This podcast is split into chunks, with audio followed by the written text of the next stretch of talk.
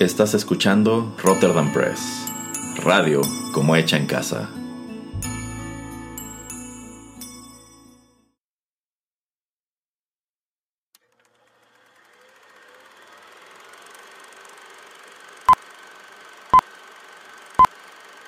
Rotterdam Press presenta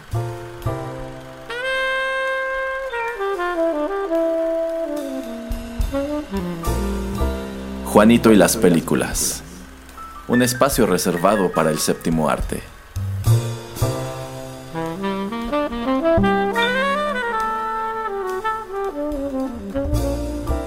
Ocupa tu butaca.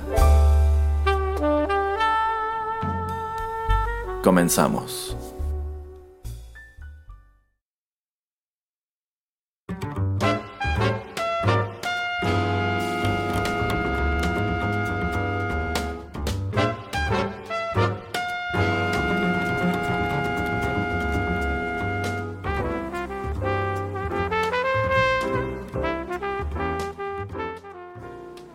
Amigos, ¿qué tal? Qué gusto saludarlos una vez más a través de estos micrófonos y darles la bienvenida a la nueva emisión de Juanito y las películas, el espacio cinematográfico de este podcast. Yo soy Erasmo de Rotterdam Press y aquí está, ya saben, no tenemos opción, no nos queda de otra, pero ya que, el señor Juanito Pereira. Oiga, si yo produzco y armo todos estos programas. Pues sí, por eso digo que no tenemos otra opción. Incluso hoy en día de Navidad tengo que estarlo aguantando. ni modo, ni modo.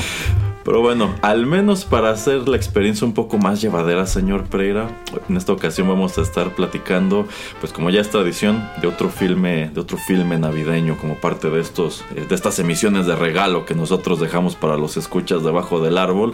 Y la verdad, este, me emociona mucho la película de hoy porque desde que empezamos a hacer este ejercicio yo siempre la tuve en la mira y como no hay ciclo que no se cumpla, pues por fin hemos llegado a ella. Una película que me parece una excelente comedia, una excelente eh, pues película familiar, un filme que igual que otros tantos que hemos desmenuzado aquí, quizá no fue concebido para considerarse una Christmas movie, pero al menos en mi opinión, yo creo que en la opinión de mucha gente, pues sí cuenta totalmente como una. ¿De cuál se trata, señor Pereira?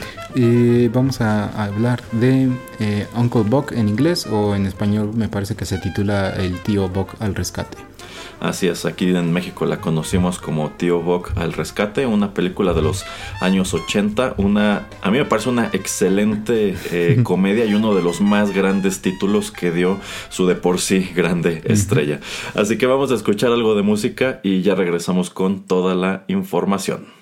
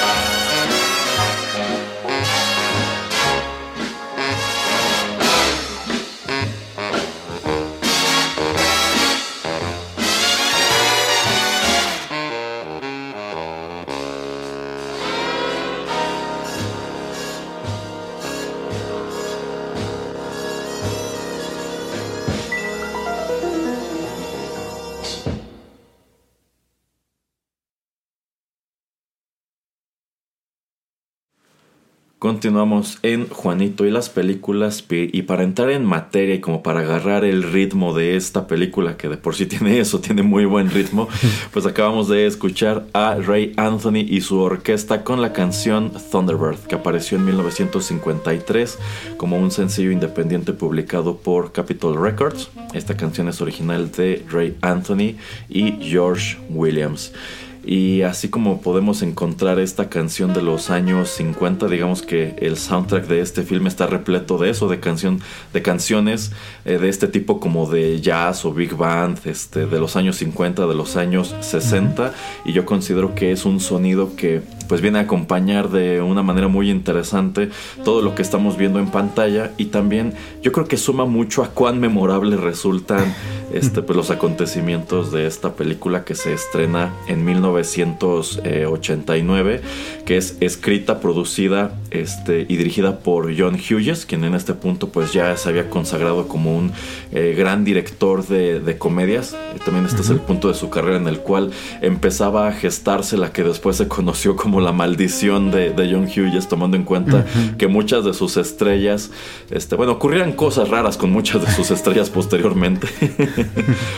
Pero bueno, en 1989 él presenta este filme que ya nos dijo el señor Pereira, aquí en México lo conocimos como El tío Bock al rescate, estelarizado por pues igual un comediante que en ese momento iba muy en ascenso en los Estados Unidos, que venía pues de la televisión canadiense y que ya estaba empezando a dejar una gran huella que es el señor eh, John Candy. Decía en el bloque anterior que a mi parecer esta es una de las más grandes comedias que dio este, este actor y pues yo considero que sí, porque de entrada John Hughes escribe este, este filme con él en todo momento para que hiciera el protagónico y termina dando un papel pues súper memorable pues por todas las cosas que hace, por las cosas que dice y también pues por cómo se ve este señor enorme y corpulento con su sombrero fedora, este, la bufanda, el abrigo y el coche.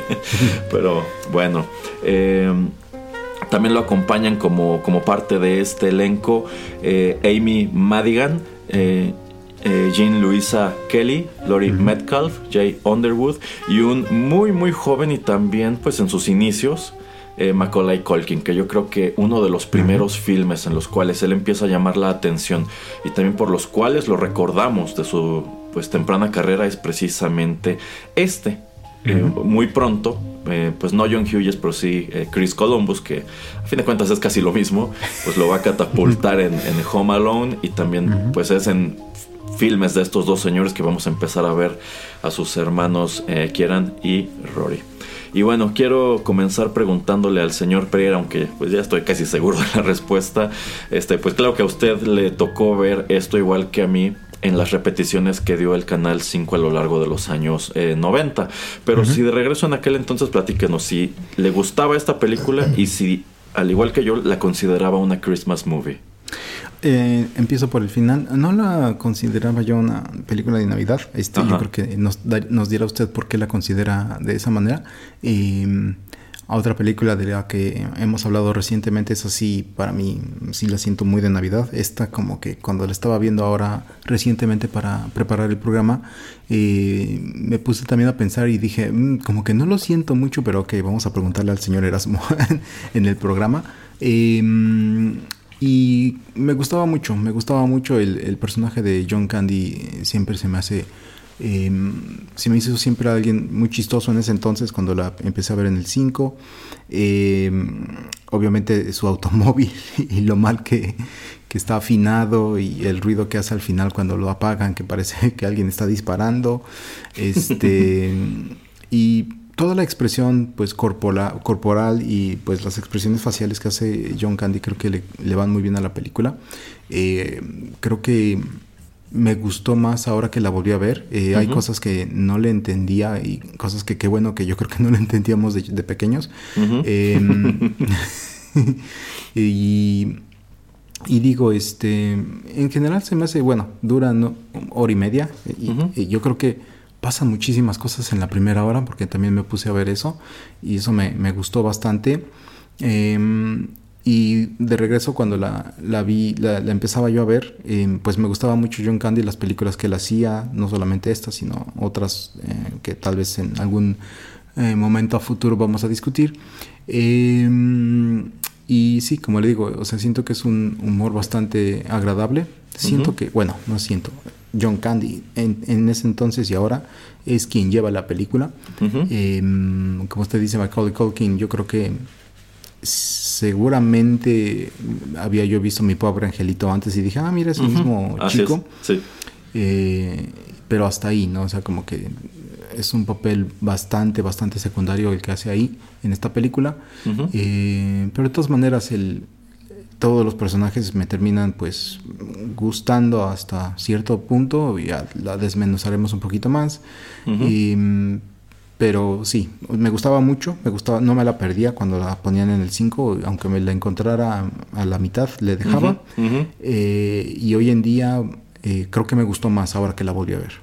Eh, sí, sí, bueno, cuando era niño a mí me encantaba esta película, pero igual que usted, creo que vi antes Mi pobre angelito y de hecho, yo recuerdo que esta película se trataba, se la trataba como un filme de Macaulay Culkin cuando mm, pues, en realidad él no era la estrella. De hecho, yo creo que, no me acuerdo muy bien, pero yo estoy casi seguro que era de esas películas que programaban cuando hacían maratón de Macaulay Culkin, que era esta, eran una o las dos, Home Alone. las dos. Y también este, una que en, inglés se llamaba, este, te voy a, me las vas a pagar, papá, no, no recuerdo cómo es el título en inglés.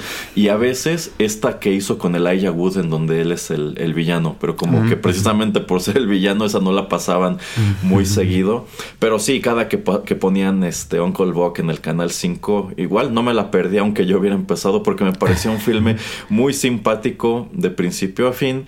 Y ahora que la vi de nuevo hace unos cuantos días en preparación para este programa, eh, pues creo que me sigue gustando mucho, pero también me doy cuenta de que hay unos cuantos elementos que son un humor ya más este maduro o más adulto que debo decir eh, cuando era niño quizás sí me resultaban un poquito incómodos porque este pues no terminaba de entender cuál era la intención de ese personaje. O incluso podrías sentir que está sobrando un poquito porque pues a fin de cuentas es algo que no va a ningún lado. Pero este pues todos estos años después, sí, efectivamente es John Candy quien lleva este, sobre sus grandes hombros el peso de toda esta película y termina dando un personaje súper entrañable que dice usted, la película dura este, hora y media, era una duración muy estándar para la época y haciendo investigación encontré que hay un gran número de cosas que fueron recortadas, yo creo que no todos los oh. bloques vamos a profundizar en ello, pero yo creo que incluso si las hubieran dejado para extender esto a una hora este 40 incluso a las dos horas hubiera dado resultado porque creo que eran ideas interesantes que quizá quedaron fuera porque el estudio se puso muy estricto de es una película este familiar entonces tiene que durar sus 90, 94 eh, minutos. Pero pues sí, yo creo que es un, un, filme muy interesante. Un filme que cuando Macaulay Culkin se convierte en una gran estrella, yo creo que igual las televisoras allá en Estados Unidos volvieron a ponerlo. no tanto por John Candy, quien de hecho este, iba a empezar la etapa pues ya decadente de su carrera, que de cualquier manera fue muy breve, este, pero pues como que le empezaron a colgar mucho a Macaulay Culkin esta película también y quizá por eso es recordada como lo es. Ahora usted decía, a usted no le parece una película navideña, pero a mí sí, yo siempre he tenido esa idea. Yo creo que más que nada porque siempre la ponían junto con Home Alone y Home Alone era muy de diciembre. Entonces, tomando en cuenta que las ponían juntas, Macaulay Culkin aparece en ambas y también todo el contexto de esta historia que está grabada en, Chicago, que era uno de los sellos de John Hughes. Este, pues es invierno, es como tal. Eh, bueno, no recuerdo incluso si sí hay árbol de Navidad en la casa de esta familia. Este pero es invierno, o sea, tú ves nieve en las calles y todos andan siempre eh, pues abrigados, entonces como que eso contribuye al aura o al menos a mi percepción de que sí cuenta como una película este navideña. Y haciendo investigación pues encontré eso que mucha gente sí la considera eh, tal cosa allá en los Estados Unidos, quizá no es un clásico tan grande como Home Alone o como la otra que vamos a comentar este, en otra emisión a, este aparte, pero pues como que sí tiene allí ese estatus. Vamos a escuchar un poco más de música y seguimos platicando, señor Pereira. Muy bien.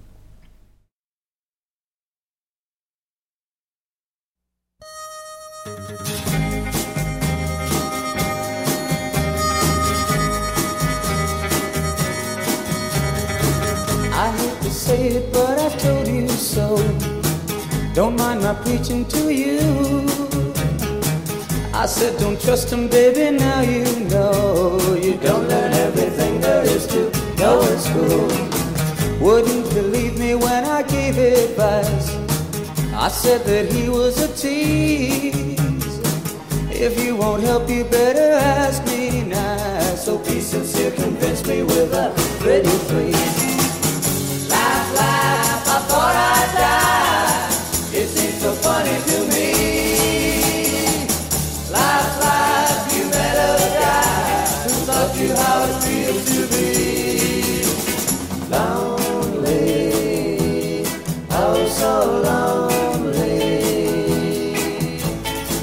Don't think I'm being funny when I say you got just what you deserve.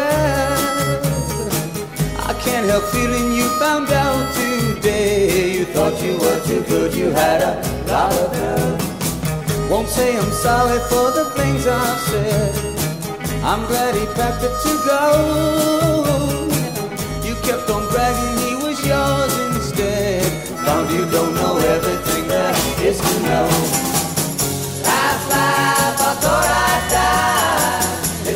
Funny to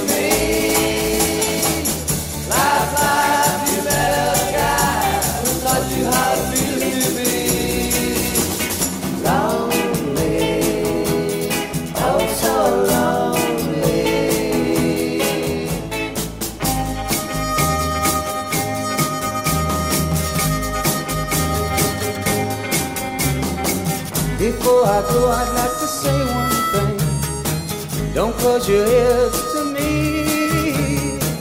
Take my advice and you find out that being just another girl will cause you misery. Don't say you can't get any boy to call. Don't be so smug or else you'll find you can't get any boy at all. You'll wind up found a lady sitting on the shelf.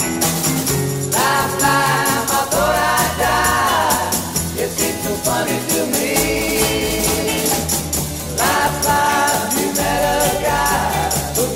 How it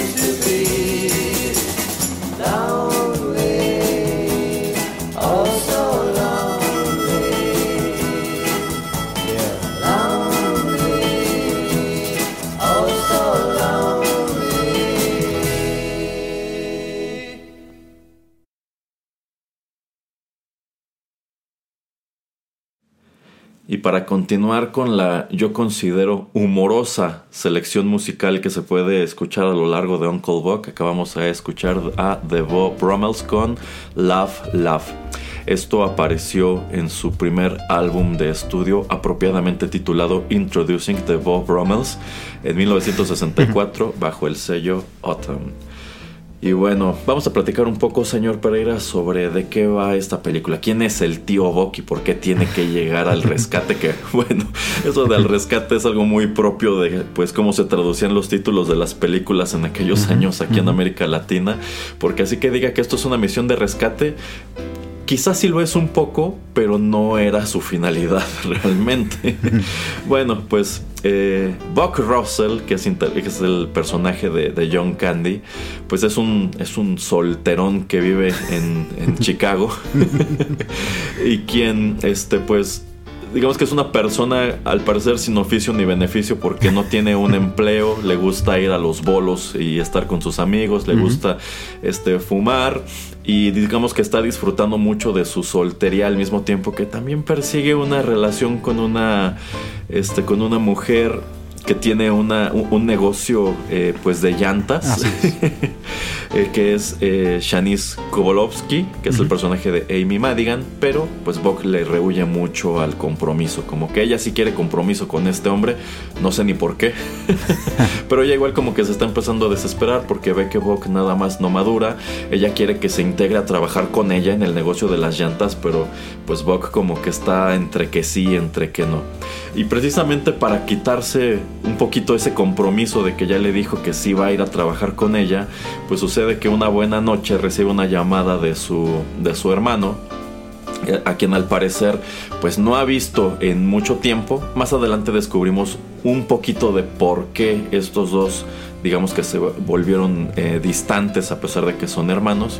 Y pues el hermano le dice que él y la esposa tienen que salir de la ciudad porque la suegra eh, enfermó está un poco grave, entonces tienen que ir a verla, pero ellos tienen a tres hijos, que son eh, Tía, Macy y también eh, Miles de, estos la mayor es tía y de hecho al parecer la diferencia entre tía y sus dos hermanos menores es mucha porque mientras que ella es una adolescente que más o menos podemos entender que está a mediados o final de la preparatoria pues sus, hermanos son pequeños. Este Miles que es el que sigue que es Macaulay Culkin va a la primaria mientras Macy pues va al jardín de niños entonces, pues ellos necesitan que alguien se haga cargo de esto, de estos tres, eh, los días que ellos estarán fuera, estarán fuera de Chicago. Así que, pues muy, eh, muy al pesar de la esposa, porque al parecer le saben muchas cosas a este señor Buck, pues deciden llamarlo a, la mitad de la noche para decirle que pues vaya a su casa y se quede a cuidar a los hijos esta eh, cantidad de días. Y pues Buck llega a esta, a esta vivienda en su coche que es como un Oldsmobile viejo, pero muy, muy viejo. este, pues para descubrir que en realidad la hija mayor eh, tía que es adolescente, pues es, eso, es una adolescente rebelde que está en plena eh, pubertad, que tiene muchas diferencias con sus papás porque como que quiere ser independiente, está enamorada de, un, típico vagales de la preparatoria. Este, y pues es, es, rebelde, es incluso pues muy grosera con el tío, con el tío Bob, mientras que los niños pequeños pues tratan de. Pues como decía el señor Pereira, son personajes muy menores que ven incluso con un poco de humor toda esta rebeldía de la, de la hermana y cómo este, pues ella parece querer llevar su propia vida sin que nadie interfiera en ella. Pero pues conforme pasan los días el tío Box empieza a dar cuenta de pues en qué, en qué clase de situación se está metiendo tía al frecuentar a un chico eh, como este que le dicen Bog. De hecho aquí es un gran juego este de nombres porque él es el tío Bog, el novio es Bog y el hermano es Bob.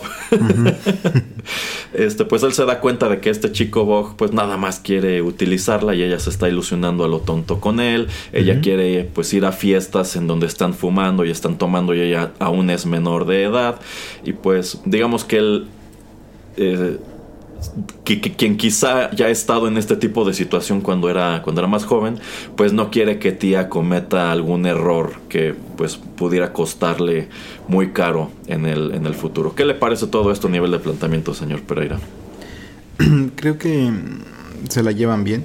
Eh, al hacer esto como el planteamiento inicial, ¿no? Donde hay un familiar que está enfermo y pues repentinamente tiene que salir la familia pues de viaje. Em, nos cuentan ¿no? que también los papás eh, de estos niños pues tratan con todos los vecinos y toda esta gente de pues encontrar quien los pueda ayudar pero al ser pues eh, recién llegados a esta nueva ciudad es algo difícil obviamente porque no tienen muchas conexiones no conocen a mucha gente. Eh, yo creo que parte del resentimiento de tía que es la hija más grande hacia los papás es eso no de por qué nos cambiamos de ciudad yo creo que pues ella ya tenía una vida más hecha en, en, en, Indianápolis. y de hecho revisé. Está solamente como a tres horas en coche Indianápolis de Chicago. Entonces sí tiene sentido que se vayan los papás en coche a, a Indianápolis. Em, entonces yo creo que eso también como que pues le pegó a, la, a esta chica y obviamente la adolescencia, la pubertad, todo lo que se comenta, como que está en esa, esa fase de rebeldía y el que hayan hecho este cambio como que sin consultarla, pues no le gusta. Y encima de todo esto no le gusta que pues los papás trabajan mucho, la mamá también es este corporativa, parece que el papá también. Entonces como que ya pues básicamente es la como la segunda madre y pues tiene que cuidar muchísimo a los niños, sobre todo a Macy, que es pues la más pequeña, que obviamente pues eso pasaba mucho antes, pasaba mucho antes y todavía sigue pasando obviamente en, familias donde la diferencia de edad son 10 años o lo que sea, más o menos. Así es, sí. Entonces, pues existe eso, ¿no? El resentimiento o el que te conviertas como en una figura materna y, ya, bueno, y depende de la dinámica que tengas con tus papás o con tu mamá en este, en este caso. Eh, y me gusta, ¿no? Que el tío Bock en algún punto nos dicen que, pues básicamente la manera en que él saca dinero es este... Pues, Apostando. Este, exactamente, haciendo apuestas y más que nada en, carrera de caballos. Y que pues es, ese es este su, su, su manera de hacer, eh, de generar ingresos anuales. Que se me hace muy chistoso. vive en un departamento muy medio fregadito ahí al lado del estadio de los Cubs de Chicago de béisbol. sí, es cierto. Em, él es fanático de ellos y, me gusta eso, ¿no? De que, pues ahí como que medio tiene, como usted dice, una novia que le dice, bueno, ¿qué onda? Este, pues vamos a, tienes como que enderezar un poco ya tu vida, ya tienes cierta edad. Em, y si no, pues para que yo me vaya a buscar a alguien que, que le, le ponga seriedad. Y ponemos también al, tío Bock en, en, en, un ambiente en el cual pues él no, no, está familiarizado con el tener que lidiar con simplemente con una casa, tenerla limpia y tener hijos, o sea, porque básicamente pues los papás llegan en la noche y se sorprende este el personaje de Macaulay Culkin y también Macy. Eso es un gran momento. ¿Y tú quién eres? Soy tu tío. Si no sabes que tenía. Ah, Miles se llama Miles. Miles y Macy, pues los dos se sorprenden, ¿no? Ajá. sí, pero eso es interesante eso, que no sabían que tenían un tío. Exactamente. Eh, o no se acuerdan porque tenía muchísimo que no los veían, y que, no, que no se veían entre ellos. Eh, entonces, como primicia, me gustó mucho y creo que el razonamiento, el por cuál eh, sucede lo que sucede, creo que es bastante creíble. Así es. De hecho, bueno, la película no profundiza mucho en ello, pero hay una escena en la cual eh, Buck eh, se pone a ver un. encuentra un álbum de fotografías mm, familiar y descubre que en una foto que creo que es de la boda de los papás de tía, este, pues a él lo doblaron para que no se viera en la foto. Entonces, nunca profundizamos realmente en por qué este, han pasado tantos años desde que, desde que lo frecuentaban, porque él mismo cuando va camino a la casa reflexiona que la última vez que vio a tía era muy pequeña y creo que pues supongo que los otros dos igual, eh, pero sí, lo que tú entiendes es que ha pasado mucho tiempo. Y tomando en cuenta cómo vive, yo me imagino que este es algo así como el hermano incómodo, ¿no? el hermano que no vamos a frecuentar porque pues mientras que nosotros somos profesionistas y tenemos una, una buena casa y digamos que hemos formado una familia, él, este, pues teniendo la edad que tiene, este, anda apostando, se junta con este, personajes de este ámbito que de hecho eh, pues descubrimos que tiene contacto con una persona que al parecer se dedica a arreglar estas carreras de, caballos, que ese es su gran plan a lo largo de la película, que él va a apostar mucho dinero a una carrera arreglada y pues con eso va a poder seguir, seguir viviendo pues prácticamente sin, sin trabajar. Entonces, tú entiendes más o menos que por estos motivos es que se distanciaron de él. Y como que le pesa mucho encontrar esta foto en donde pues al parecer su hermano se avergüenza tanto que prefirió doblarla para que no se viera y que pues no lo tienen por ninguna parte en el álbum porque él no ha formado parte de sus vidas. Pero lo interesante es que a pesar de que es un solterón y de que nunca ha querido como tener compromiso ni responsabilidades, pues tú a lo largo de la película lo ves hacer un muy buen trabajo como tío, porque inmediatamente se interesa muchísimo por estos tres niños, sobre todo por tía, quien a pesar de que, insisto, a ratos es incluso muy grosera con él, pues él como que no tira la toalla y dice, ay, bueno, ya que haga lo que quiera, sino que cada vez parece querer involucrarse más y si es necesario que vaya a buscarla a la mitad de la noche a una fiesta en donde pues ella lo que quiere es quedarse sola con el muchacho, pues no tiene inconveniente en ir a buscarla o también ya hacia el final de la historia que igual se sale a la mitad de la noche este pues para ir en su busca de nuevo. O sea se involucra bastante con sobre todo con ella pero también con los otros. Por ejemplo descubrimos que Macy pues tiene problemas en la escuela, porque al parecer es una niña muy distraída y muy traviesa, este, y los papás tenían una junta con la creo que es la subdirectora, porque no es, la directora. Sí sí, sí, Este, pero pues como él es quien está en la ciudad en ese momento, a él le toca ir. y pues tiene que tiene que interceder por ella y decirle a esta, a esta señora, este, oye, pues bájele tantito, es una niña de seis años, no, no son soldados ni nada así por el estilo. Este, o por ejemplo, que le organiza la fiesta de cumpleaños este, a Miles. Este, pero se interesa tanto que no solamente le hace sus hotcakes gigantes a mí me encantaba eso porque cuando yo era niño y lo veía decía, ¿por qué no me pueden hacer un hotcake de ese tamaño? este, pero también como, eh, pues es digamos que el adulto responsable que al ver que llega este el payaso, que la escena ah, del payaso igual es icónica. este, al ver que llega el payaso y está llegando tarde porque viene, viene ebrio, pues en lugar de decir, ay, qué divertido, el payaso llegó ebrio, se va a poner buena la comedia, pues como que dice, pues esto no está bien, es una fiesta de niños, este... ¿Qué clase de chistes les va a contar? O pues no está bien que los niños vean a este señor llegar, este, pues al parecer en vivo de la borrachera. Así es. Y le dice, pues sabes qué, amigo, eh, súbete a tu ratón y vete de aquí. ah, es una lástima que el, que el, que el coche de ratón no. Que creo que es un, es un bocho, ¿no? Es un bocho. Que viene adornado como de ratón, pues nada más tiene una sola escena. Este. y pues termina corriendo al payaso. Entonces, eh, eh, yo creo que buena parte de la carnita de la película es que es una historia de crecimiento para dos personajes, que son tanto tía quien a lo largo de estos acontecimientos como que sale muy de golpe de esta etapa de, rebeldía y también Buck como que le cae el 20 de que ya tiene cierta edad, tiene detrás de sí a una mujer que quiere este compromiso, a pesar de todos los pesares. O sea, al parecer ella sí lo quiere bien.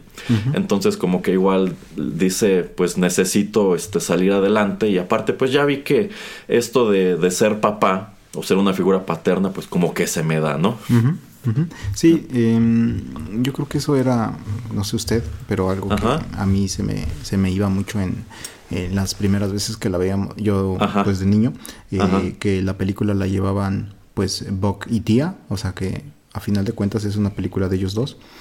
es una historia que pues nos cuenta más o menos su relación y cómo pues crece y cambia y como usted dice, ¿no? Son personajes son los personajes que más cambian a través de, este, este de, esta, de esta película.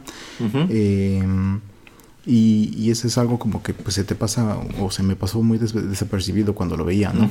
Eh, y por eso le digo que me gustó todavía mucho más ahora, por, pues por todas las cosas también que pasan, ¿no? Que, como usted dice, el tío Buck identifica al pretendiente o al novio de, de tía Buck y le dice, mira, es que yo era ese ese tipo de persona cuando estaba cuando tenía tu edad y yo era el tipo de persona que buscaba chicas como tú em, así es que pues por eso estoy Cuidado. como ajá, y por eso estoy como me gustan las maneras en que lo, lo amenaza. Y le dice que está medio loco y me gusta una donde bueno obviamente donde están donde la va a recoger a la fiesta y le dice, ah, no, ahí tengo este, traigo un hacha, y traigo un hacha en, la cajuela. Y tía le dice, no, no le creas, solamente está fanfarroneando. Y nada, y, va y dice, ¿quieres que te la muestre? Y dice, no, no, no, vamos a, como dicen en las cartas, ¿no? Call his bluff, así de, claro que no, y, va y abre y mira, mira aquí la de... Y sí, sí trae un hacha en el baúl. Entonces, y creo que la primera hora es. Me, dio mucha risa. No me había reído tanto en, una comedia de, bastante tiempo. Y es una comedia simple. Lo que le quería comentar antes de que se me olvide es de que también el roster de personajes, o sea, no son muchos personajes principales. O sea. Y, o sea, es la familia, la familia, el núcleo, los tres hijos, los papás, el tío, la novia del tío, la vecina este, el novio y ya los demás son muy hasta terciarios, ¿no? Salen a veces como muy, muy poquito, como usted dice, como por ejemplo la, la subdirectora, etcétera. Pero digamos que el núcleo principal es muy pequeño y eso me gusta mucho de las películas que yo creo que ahora ya no pasa tanto, ahora te presentan a 20 personajes a los que tratas de seguir su historia y antes era muy este, selectivo, ¿no? Eh, obviamente digamos que lo principal es Buck Tia y Macy Miles. Y ya después un poquito la mamá de, de, la familia, porque hasta pues el papá, que es el que tendría como que estar hablando y como que el que tendría que tener más contacto con, con Buck, em, pues casi no está ahí. O sea, eso también se me hace interesante. Eh, pero de todas maneras, ¿no? Todo lo que pasa, como usted dice, y lo que ha comentado de las cosas chistosas me gustaron mucho. Y para mí de las cosas memorables eh, en ese entonces y ahora es esos 30 segundos, yo creo que dura mm, esta interacción, esta escena entre Miles, entre Macaulay Culkin y Buck, donde le hace pregunta tras pregunta tras pregunta. es buenísimo. es muy buena, o sea, es muy, muy, muy buena esa interacción. Este, y sí, o sea, todo lo que usted dice, ¿no? Las cosas como que eh, tiene que hacer para, para, adaptarse a esta nueva vida es, es algo muy interesante y lo que también se me hizo muy chistoso y sí me acordaba es este de esa la negociación que tiene con este con Macy de no, es que no podemos hacer eso, no, es que no entiendes, si no, no puedes dormir conmigo porque no quieres estar sola yo ronco y este me muevo mucho y huelo mal y etcétera y al final de cuentas termina durmiendo este pues todo o sea Miles Macy el perro en la misma cama y toda esa escena se, y él pues como no tiene este, una sábana se tira al piso y todos terminan tirándose al piso para dormir juntos y se tienen que regresar a la cama. O sea son cosas bastante agradables tiernas. Como usted dice es una película familiar y eso me gusta mucho. Eh, y una de las últimas bromas es obviamente están en algún punto están diciendo como cosas así un poquito en doble sentido y sale el tío Buck y, cortan cortan esa escena y pasan a otra escena donde está el tío Buck afuera de la casa tratando de agarrar a un al gato y meterlo a la casa y, está el gato quejándose y, les grita a, pues a estos niños este, ¿quién dejó salir al gato? ¿Y por qué no lo han metido? Y dice, no tenemos gato. Y yo cuando me estaba riendo mucho porque dije, momento, por el doble sentido me estaba riendo. Y yo dije, momento, en, ningún, en, ningún, punto de la película nos dicen que tienen gato, nos han puesto que tienen un perro. Y, Él vio el gato afuera y pensó que era de la casa. y lo avienta. Y, se, y, se, queda afuera porque se le cierra la puerta y se empiezan a reír de él porque no le quieren abrir y le apagan la luz de afuera y todo. o sea, es, bastante agradable. Y entonces todo ese tipo de, puntos y momentos me agradan y creo que lo hacen una película bastante eh, accesible hasta que obviamente llega el punto donde pues hablamos más de la relación que tiene tía con el novio y toda esa historia, ¿no? Esa trama. Eh, sí, sí, eso, vamos, digamos, eh, en sí esto necesita tener como tal un, un punto en donde eh, digamos, eh, surge el villano y el villano pues sí termina siendo, como predice el tío Buck, el, novio de, de, tía, quien pues nada más quería es pues utilizarla, pero también es muy chistoso que los dos logran vengarse de él. Y creo que es otro de los grandes momentos cuando tú nada más ves la silueta del tío Buck con su palo de golf. Y al parecer es tan bueno que mientras Bog ya va huyendo, pues le alcanza a acomodar dos pelotazos que, pues tomando en cuenta cómo vuelan esas pelotas y lo macizas que son, debe doler muchísimo. este, pero sí, sí, es que es eso, la película está llena de personajes y de momentos eh, pues muy emblemáticos, que creo que era uno de los grandes fuertes tanto del cine de John Hughes como de Chris Columbus, que eran historias con muy buena comedia, con escenas muy memorables y también pues personajes que no son muchos y quizá a veces no aparecen gran cosa, pero terminas acordándote de, de todos ellos. Pero bueno, vamos a escuchar otra canción, señor Pereira, y seguimos platicando.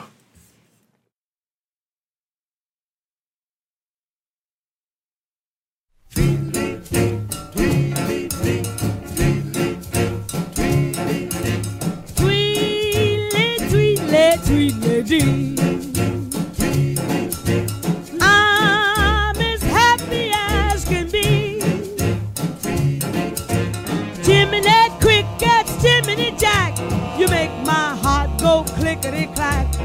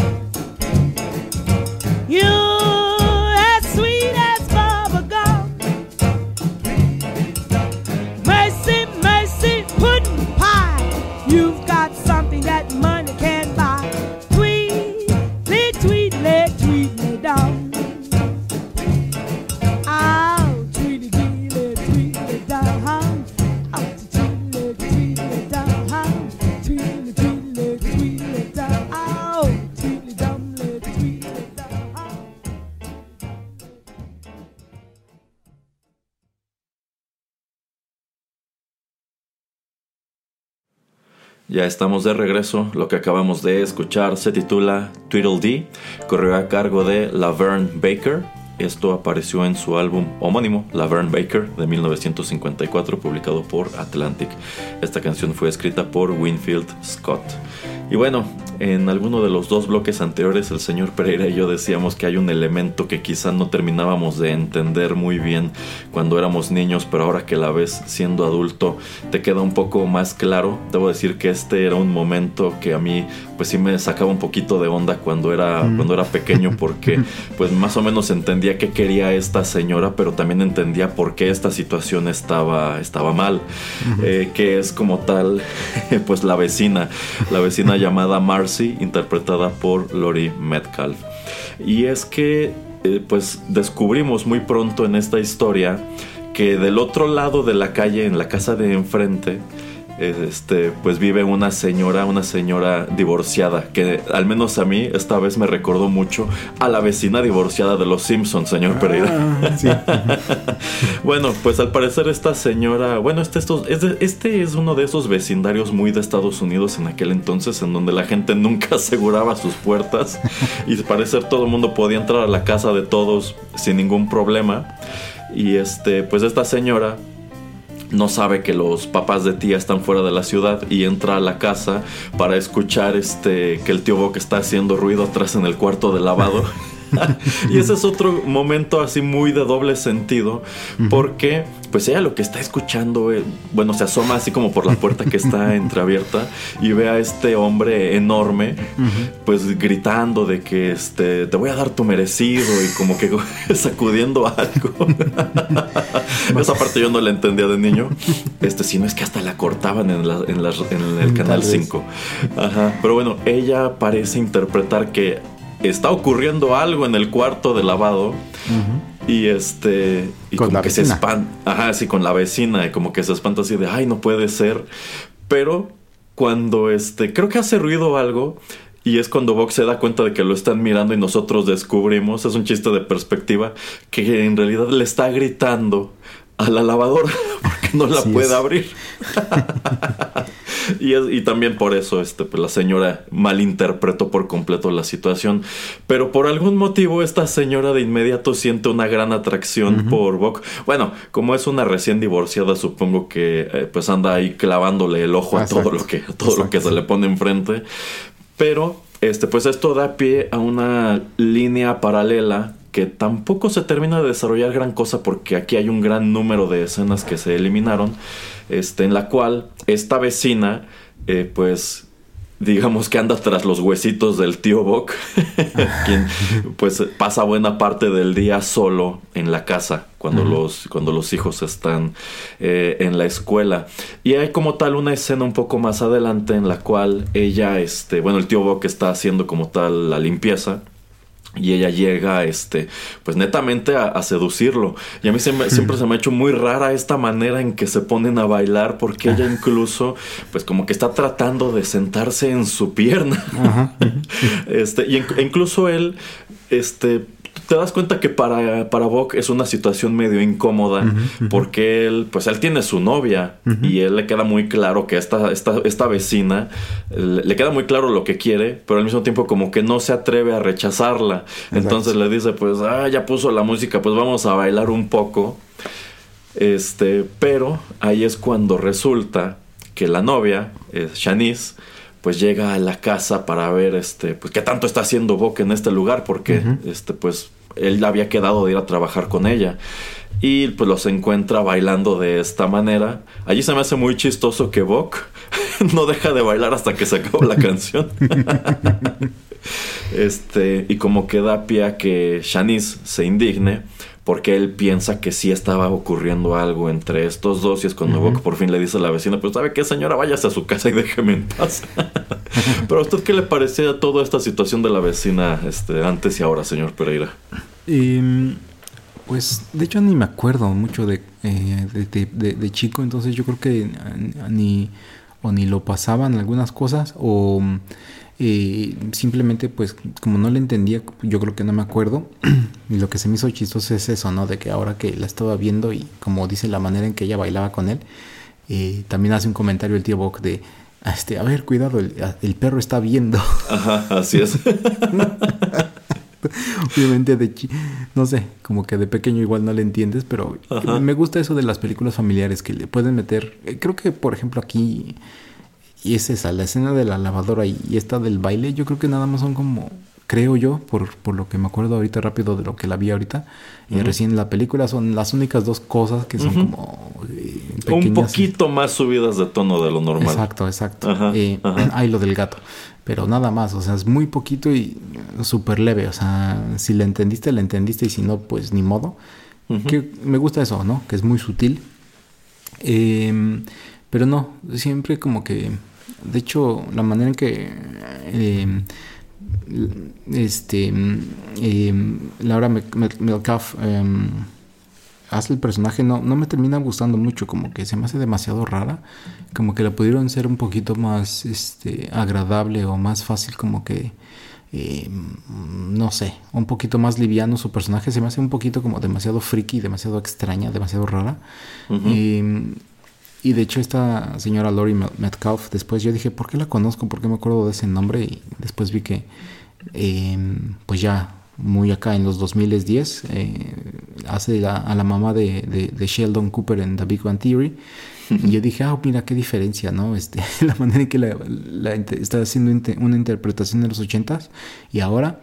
Em, entonces como que se me hizo muy, muy rara la elección de la manera en que pues ella tenía que hacer su personaje. Yo creo que se hubiera sido un poquito diferente, aunque Buck la estuviera rechazando. Para mí eso no hubiera sido como, no sé, incómodo. Yo creo que también iban por eso, por lo que fuera incómodo y con una persona pues que estuvo casada mucho tiempo y como usted dice, ¿no? Pues está buscando problemas ahí a ver con quién y como que pues no sabe exactamente de qué manera pues acercarse de nueva cuenta a los hombres o yo qué sé.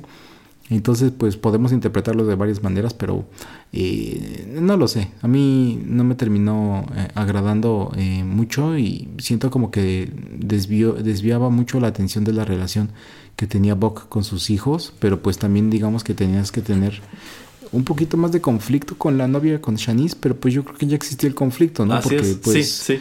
Entonces como que siento que no, no era necesario y como usted dice que hay cosas que eh, decidieron o u optaron por no tener en el film, eh, pues tal vez esas otras cosas, escenas este, que, no, que no hicieron el, el corte final, pues yo creo que hubieran tal vez estado mejor que el poner a la vecina.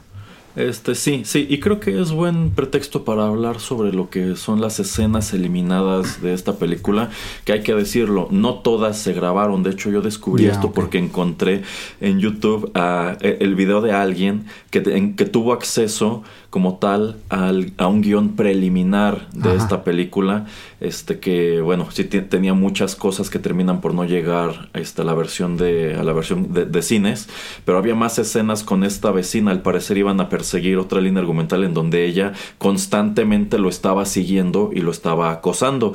De hecho vi el trailer y en el trailer al parecer en algún punto se iban a encontrar en, en un supermercado y pues al parecer esta señora se iba a manejar como una especie de mani de de, ninfómana, de que no podía resistirse a Buck y constantemente estaba encima suyo y oh, demás. Y yo creo que dijeron, ah, creo que ya eso ya es demasiado. Pero sí, si hay un personaje en la película que quizá pudiste omitir y no pierdes gran cosa, es precisamente ese.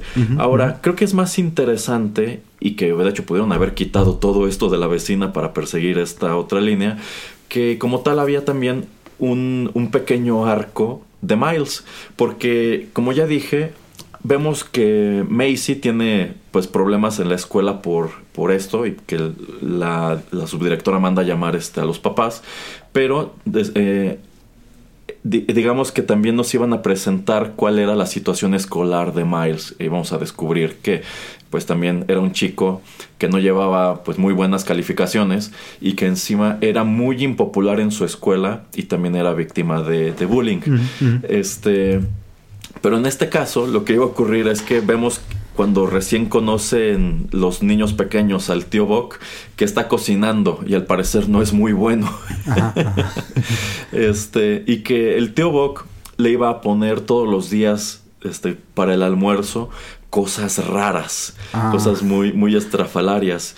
Y que pues él que siempre se sentaba solo en la cafetería, pues al abrir su bolsita, este, esta bolsita como de papel cartón, este, en la cafetería todos iban a voltear a ver, pues qué le pusieron, no, que le pusieron una pera, una lata de sardinas y cosas así por el estilo.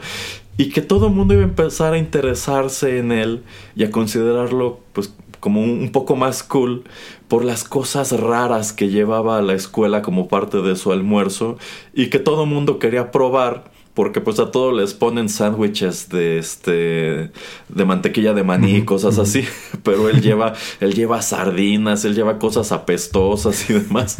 Entonces, él iba a tener un pequeño arco de crecimiento en donde digamos que supera esta cuestión de que es impopular y le hacen bullying, gracias a las cosas raras que su tío Bok le pone, le pone para el almuerzo.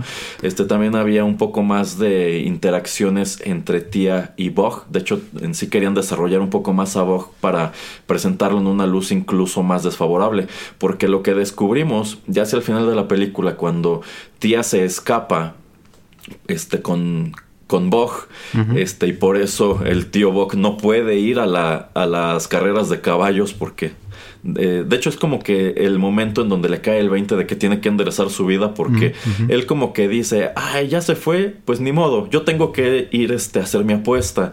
Y como no hay quien se quede a cuidar a Miles y a Macy, dice, pues me los llevo. Y también les empieza a decir, vamos a ir a un lugar muy bonito en donde van a ver este, los caballos y a los jockeys y demás.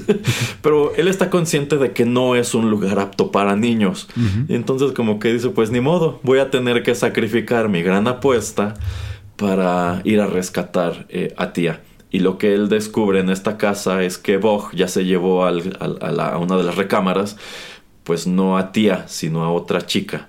Entonces como que él mira muy, este, pues muy sacado de onda que em, pues él la utilizó al punto de que cuando seguramente tía lo rechazó y no quiso acostarse con él, pues él agarró a la primera chica que se dejó, ¿no?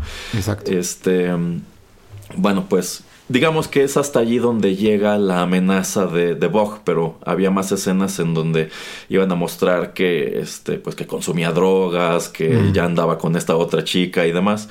Pero supongo que decidieron que con eso era suficiente, ya con eso lo iban a mostrar como un cretino y pues daba pie a esta secuencia final en donde el tío Bok pues sí le cumple la amenaza de, de raptarlo y amenaz y este y ponerlo, pues por así decirlo, en, en, peligro. Entonces, ¿a usted le hubiera, gustado, le, hubiera gustado ver estas partes que quedaron fuera de la película, señor Pereira?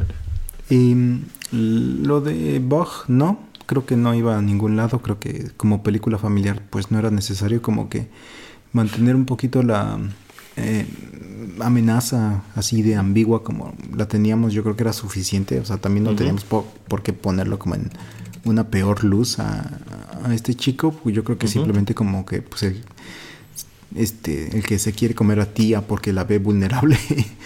Eh, con eso yo creo que era más que suficiente el argumento. Em, lo de Miles nada más es eh, la primera escena cuando van a la escuela. El primer día que llega Buck que sí empieza a sacar cosas raras de, su bolsa y, de hecho él comenta como que alguien quiere hacer un intercambio de comida y todos, no, todos se alejan. y hasta ahí se acaba.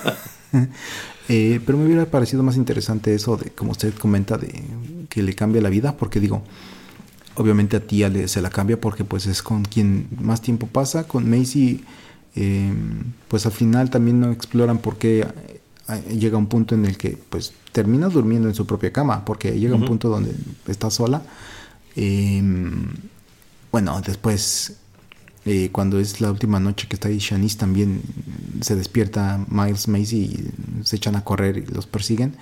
Este, pero bueno, termina siendo, ¿no? De que Macy como que también tiene un crecimiento o un cambio por gracias al tío. Y Miles, pues al principio, de hecho al principio, lo primero de las primeras escenas, la primera escena de la película donde nos introducen a, él, es que pues va corriendo del autobús a su casa y dice, ay, es que hay unos bullies persiguiéndome. Entonces hubiera sido bueno también ahí, ¿no? Que eh, también, o si, si fuera por la comida, o si fuera como que simplemente por un personaje amenazador, de que dejen en paz a mi, a mi sobrino. Y pues ya con eso yo creo que hubiera estado bien. Y algo que también no terminan de explorar o que pudieron haber hecho de alguna manera tal vez chistosa, es que la mamá le deja cheques en blanco para pues los gastos y no pasa nada. Entonces yo dije, ah, aquí va, aquí va a pasar algo porque están como que haciéndolo un poquito, eh, lo están remarcando mucho. Eh, y no terminan o sea no termina pasando a cosa mayor o sea tal vez ah voy a no sé llevar a estos niños a cenar fuera un día y, este, y, pierde la chequera, por ejemplo. Ajá, o que los lleva a un restaurante demasiado fino, yo qué sé, que tiene que pagar. Ajá, paga un cuentón. Ajá, ajá, algo por el estilo, ¿no? Entonces, este, eh, algo así de chistoso, yo qué sé, creo como que dejaron, creo que como que dejaron abiertas ciertas puertas eh, que tenían potencial, no las quisieron explorar, pero de todas maneras, para mí está bien, o sea, creo que la película es este muy buena. Las cosas como que le comento, de, lo que no me termina gustando muchísimo es eso de, em, de la vecina.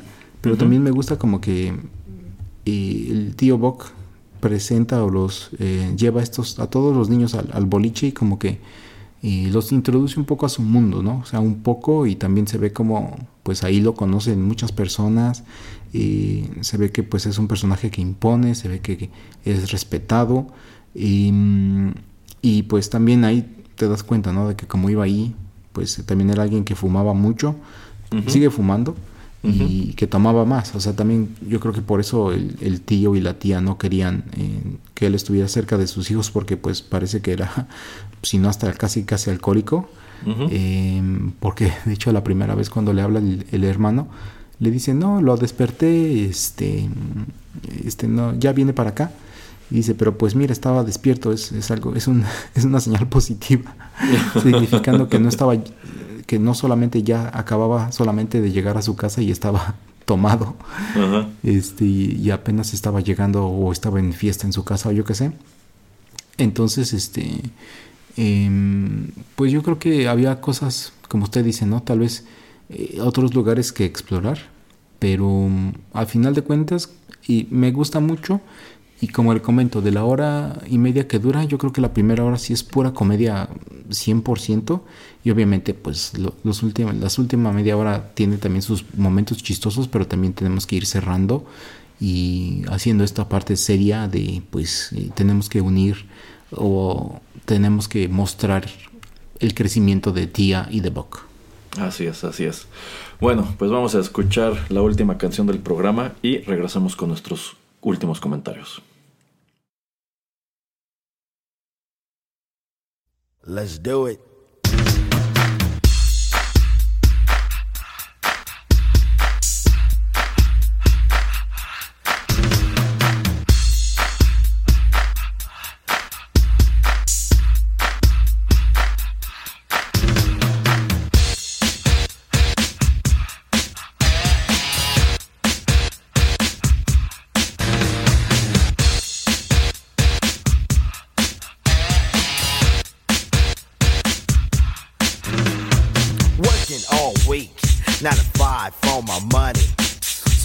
Comes, I go get live with the honey. Rolling down the street, I saw this girl when she was pumping. I winked my eyes, got into the ride, went to a club, was jumping.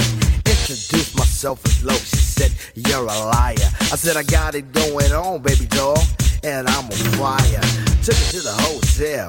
She said, You're the king, so be my queen if you know what I mean, and let's do the wild thing.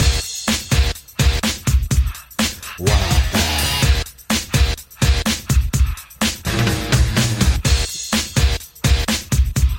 Wild thing. Shopping at the mall, looking for some gear to buy. I saw this girl, she gon' rock my world, and I had to adjust my fly. She looked at me and smiled and said, "You have plans for the night?" I said, "Hopefully, if things go well, I'll be with you tonight." So we journeyed to a house. One thing led to another. I get in the door, I go hit the floor, looked up, and it was a mother. I didn't know what to say. I was hanging by a string. She said, Hey, you too, I was once like you, and I like to do the wild thing. Wild thing. She loved to do the wild thing. Wild thing. Wild thing. Please, baby, baby, please. Posse in effect. Hanging out is always hype. And with me, the crew leave a shindig, I'm with a girl who's just my type. Saw this luscious little frame, I ain't lying, fella, she was fine. This sweet young Miss Gold gave me a kiss and I knew that she was mine. Took her to the limousine, and still parked outside. I tipped the chauffeur when it was over and I gave her my own ride. Didn't get her off my jock, she was I likes that and cling. But that's what happens when bodies start slapping from doing the wild thing. Thing. She wanna do the wild thing.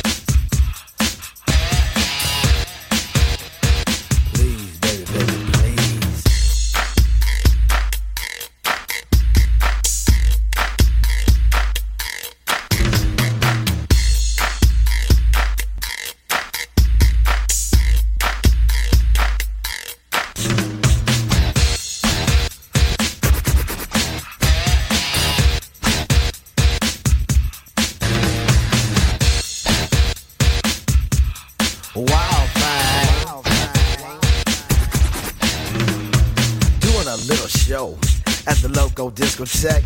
This fire chick was on my jock, so I said, what the heck?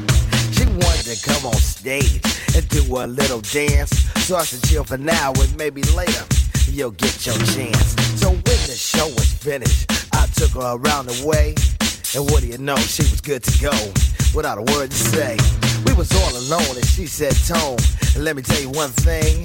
I need $50 to make you holler. I get paid to do the wild thing. Say what? Yo, love, you must be kidding. Yo, walk, you ready? Just break out of here. Hasta la vista, baby.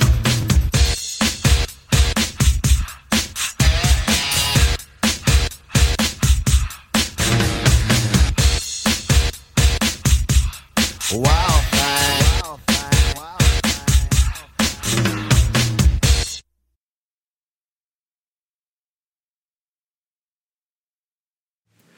Y ya para terminar, acabamos de escuchar a Tone Lock con la canción Wild Thing, que apareció como un sencillo independiente en 1988 bajo el sello Delicious Vinyl. Esta canción fue escrita por Tone Lock, Marvin Young, Matt Dyke y Michael Ross.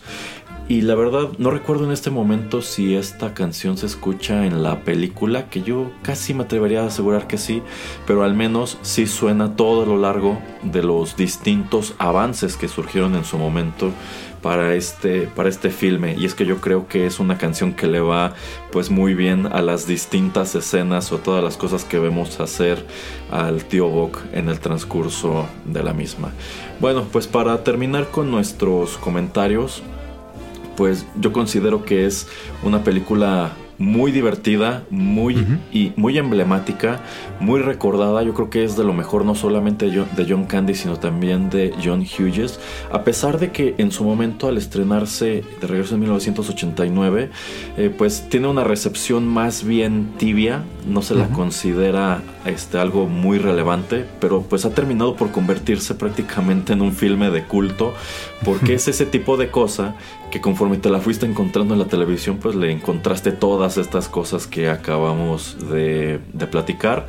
Eh, mencionaba antes que pues sobre los distintos elencos que aparecen en, las en, los filmes clásicos de John Hughes, parecía pesar una suerte de maldición, una maldición de que pues durante un tiempo eran estrellas muy relevantes y muy visibles y después pues todos se venían abajo, si no es que incluso corrían destinos trágicos. Este, John Candy muere cinco años después de hacer esta película. De hecho yo creo que este filme como tal es parte como de la cúspide de su, de su carrera que viene a cortarse pues muy de golpe tomando en cuenta que era una persona eh, con sobrepeso y al parecer venía de una familia en donde esto siempre había sido pues un problema eh, de salud, este, con diabetes, infartos y cosas así. Bueno, pues es una situación que le pasa la factura, ya que él a lo, largo de los años que dura su carrera sube y baja muchísimo eh, de peso. Al parecer él tenía un problema de, pues de ansiedad y calmaba esa ansiedad comiendo compulsivamente. Entonces, eh, pues tristemente cinco años después eh, él eh, fallece. También su coestrella aquí, porque a pesar de que a menudo se la vende como una película tanto de John Candy como de Amy Madigan, lo cierto es que el otro personaje relevante es Tia, que es Jean Louisa Kelly. Pues uno al verla en este filme pensaría que habría tenido una carrera un poco más relevante, porque lo cierto es que hace una muy buena mancuerna con John Candy, este, pero lo cierto es que no tuvo una carrera muy notable. Su papel más recordado es precisamente este. Eh, y tomando en cuenta que a John Hughes le gustaba repetir constantemente a los mismos actores, sobre todo a los jóvenes, es de notar que no decide retomarla en alguno de sus proyectos eh, subsecuentes. Y lo mismo podríamos decir de pues, otros actores que aparecen en otros títulos que igual parecían ser jóvenes promesas descubiertas por este señor y pues sus carreras igual no, no, no fueron a, ninguna parte. ¿Usted alguna vez había analizado este fenómeno, señor Pereira? Eh, lo había escuchado, pero ya tenía bastante rato que, que me había topado con él y digo, ahorita no me acuerdo mucho de, de otras este, estrellas, pero sí, sí me acuerdo de, de haber escuchado de este efecto que trae John Hughes eh, a través de sus películas. sí, sí. Pero bueno, eh, John Candy, a pesar de que esta es una de sus películas más famosas, eh, una de las pocas en las cuales tiene totalmente el papel protagónico, pues todavía nos iba a dar cosas muy este, interesantes como The Blues Brothers, en donde hace al, al, sheriff que persigue a los Blues Brothers toda la película, National Lampoon's Vacation, que aquí debo decir, esa sí nunca me ha encantado gran cosa porque yo sé que en ese entonces Chevy Chase era enorme en el, en el cine de Estados Unidos, pero a mí siempre me ha caído muy mal ese señor. O sea, como que yo siempre he visto más allá del personaje, porque pues lo cierto es que es un hígado. También aparece brevemente en Little Shop of Horrors, va a aparecer en Home Alone, que ya comentamos en su momento, y también otra película que esa sí es de, bueno, en esa trabajan juntos Chris Columbus y John Hughes, que es Only the Lonely que no es de las más conocidas ni de ellos ni de él, pero yo alguna vez la vi y me pareció este pues muy buena porque ya esa ya es un poquito más melodramática y también sale este Ali Sheedy. Este, y bueno, como que ya hacia el final de su carrera, John Candy trató de alejarse un poquito de la comedia y demostrar que más que un hombre chistoso era un actor viable. Y pues es una lástima que eh, pues, no tuviera tiempo de probar ese punto, porque creo que sí tenía un poco de madera para ello. Pues luego de que muere en 1994. Eh, ¿Por qué otras películas lo recuerda usted, señor Pereira, como a Troy McClure? Em, de las que más me acuerdo y, me han gustado y de hecho tiene mucho que no veo, por ejemplo, la, la de Spaceballs. Que es la, yo, no sabía antes que él era, que yo no sabía que él era Chewbacca. Exacto, se llama Barf en, Spaceballs. Eh, y obviamente una de mis favoritas, que siempre va a ser una de mis favoritas, yo creo que es mi favorita de él, es este, obviamente Jamaica bajo cero. es verdad. Eh, yo creo que esa es de, las que más me gusta de él. Y obviamente Stripes, ahí con Bill Murray, que es este del principio de los ochentas. Y mm, es de lo que más recuerdo de, John Candy. Y, de un poquito de las que usted comenta, de algunas de las eh, que son de comedia. Eh, pero sí, o sea, para mí Uncle Buck y Jamaica Bajo Cero son de lo, de lo top que me acuerdo. Muy bien, pues ya comentaremos Jamaica bajo cero otro día, porque igual esa era otra que cada que la ponían en el 5 no me perdía. y tomando en cuenta que sí está inspirada en una historia real, bueno, eh, estaría, estaría padre en algún momento traerla. Bien, pues creo que con eso estamos llegando al final de esta emisión navideña de Juanito y las películas dedicada a Uncle Buck, todo un clásico si quieren verla. Este me costó algo de trabajo encontrarla, este y nada más la encontré pues en uno de estos sitios este del internet oscuro por así decirlo, porque ningún servicio de streaming de los pues de los locales, de los buenos, la tiene y solamente hay muy pocos clips en, en, YouTube, así que quiero suponer que sea de quien sean los derechos de esta película, los debe estar guardando con mucho celo y por cosas así, ya lo ha dicho el señor Pereira, vamos a regresar a comprar películas en formato físico. Pero muy, muy, muy recomendable si nunca la han visto. Despídase, señor Pereira. Eh, sí, gracias a todos por escucharnos y obviamente por eh, estar compartiendo con nosotros a través de todo este año. Ojalá que les estén gustando pues todas estas emisiones que les traemos este, últimamente en esta semana. y, y, como les comentaba, ¿no? esta, película sí me esta película sí se me hace imperdible. Eh, por el simple hecho de que si les gustaba cuando eran pues más eh, jóvenes, cuando la hayan visto, eh, yo creo que ahora le entienden más y creo que la van a disfrutar mucho más. y lo único que quería comentarle al señor Erasmo era de que si repitieran esta película escena por escena hoy, con actores, los actores que usted quiera, no, digo, yo creo que yo creo que todavía se mantiene, o sea, yo creo que se mantiene bien y la puedes hacer y, y, funciona, o sea, yo creo que los temas que maneja y todavía son razonables. La excusa de que tienen que ir los papás porque alguien está enfermo, eh, la relación que tiene la hija porque los papás trabajan mucho, este, el niño es boleado, la niña es incomprendida porque pues eh, no puede eh, tener o polar su imaginación, sino que tiene que ser estrictamente siguiendo las reglas. Este chico este libidinoso que se quiere echar a la, a la, a, la tía. A, la, tía. yo creo que todo eso em, es relevante. Digo, obviamente ahora las llamadas telefónicas serían el único problema, pero digo, todavía muchas casas tienen este línea. Y por eso de que en varias de ellas este tía pues levanta el audífono cuando está hablando eh, su hermano o el tío con los papás. Pero digo si mantenemos todavía que muchas casas tienen teléfonos pues no sería un gran problema y la manera por ejemplo en que el tío Buck podría encontrarla es que ah es que te puse una aplicación de o activé tu fan este encuentra mi iPhone y es así donde sé cómo pues llegar a tu fiesta y a las dos fiestas no y ya después como que ah se me acabó la batería ya no te puede buscar y pues tuve que salirme en el coche a ver a dónde te encontraba. Tú por eso le digo que, que, para mí funcionaría obviamente tratando de mantenerse eh, alejado o no haciendo caso a ese otro tipo de cosas eh, de, la corrección eh, eh, que existe ahora en, día, pero pues yo creo que sí sería algo que si lo repitiéramos exactamente escena por escena, el diálogo del todo igual, yo creo que funcionaría muy bien hoy en día y como supongo que eso no va a pasar, les recomiendo que vean la original, la verdad. Es muy buena, muy entretenida y ojalá la disfruten. Pues sí, sí, ojalá la dejen como está, que no traten de hacer el remake. Eh, son buenas ideas en caso de que quisieran este, actualizarla, pero yo lo que vería muy difícil es que encontraran a un actor que desarrollara al tío Bob como lo hizo en su momento John Candy. Ahorita que usted lo mencionó, el primero que me vino a la cabeza fue Jack Black, pero es que Jack Black siempre ha tenido un humor considerablemente más maduro, mientras que John Candy trataba de ser, pues eso, un hombre un poquito más familiar. ¿Sabe quién? Este, esta vez, este, ahora que también lo pienso, Zach Galafan Ah, también sería una buena opción. Sí, también maneja un humor más crudo, pero pues es alguien a quien podrías ver en los enormes zapatos del tío Doc. Bueno, pues muchas gracias por habernos acompañado en esta emisión, gracias por habernos escuchado a lo largo de este año.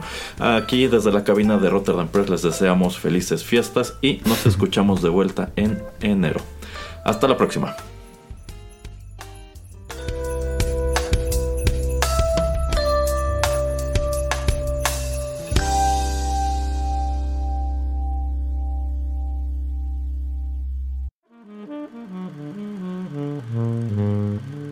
Juanito y las películas llegó a su fin.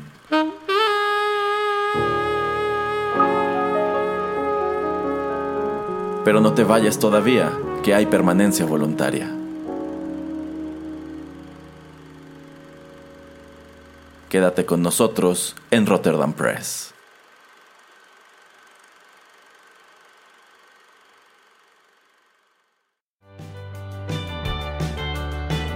Estás escuchando Rotterdam Press. Radio como hecha en casa.